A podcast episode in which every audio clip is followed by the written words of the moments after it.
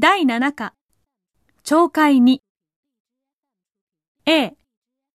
長い間言葉の研究をしている先生が、最近の若い人たちの言葉の使い方を聞いて、意見を言っています。ノートを取りながらこの話を聞いて、後の質問に答えてください。最近の若い人の間での言葉の使われ方なんですが、何でも全部言ってしまう。言わなければいけないという思いで使っている感じがするんです。私は長い間日本語を研究してきましたが、日本語が他の言葉と違うのは、考えたことをすべて言葉にしなくても、気持ちを伝え合うことができることだと思います。違う言い方をすれば、日本の言葉には何かを伝えようとするとき、何もかも全部言葉にしてしまわないで、相手にちょっと考えてもらうところを残しておく。そういう良さがあると思うのです。私が若い頃のことですから、随分前のことですが、こんなことがありました。昔は男の人は結婚をしてほしいと思うとき、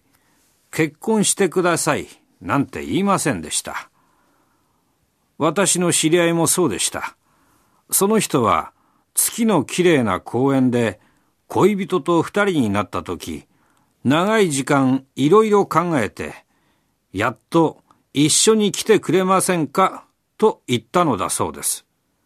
すると、それを聞いた恋人の答えは、どこへ行くの？でした。